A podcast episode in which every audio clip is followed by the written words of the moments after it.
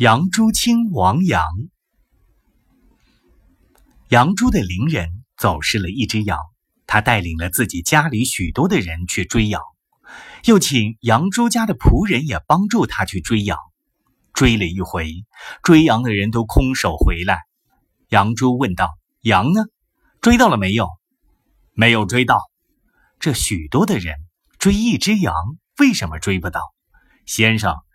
分歧的路太多了，歧路之中又有歧路，怎知道他是往哪一条路去的呢？杨朱听了，对他的学生说道：“歧路多了，会走失了羊；学问太杂，也不会有成就。这是一样的道理。”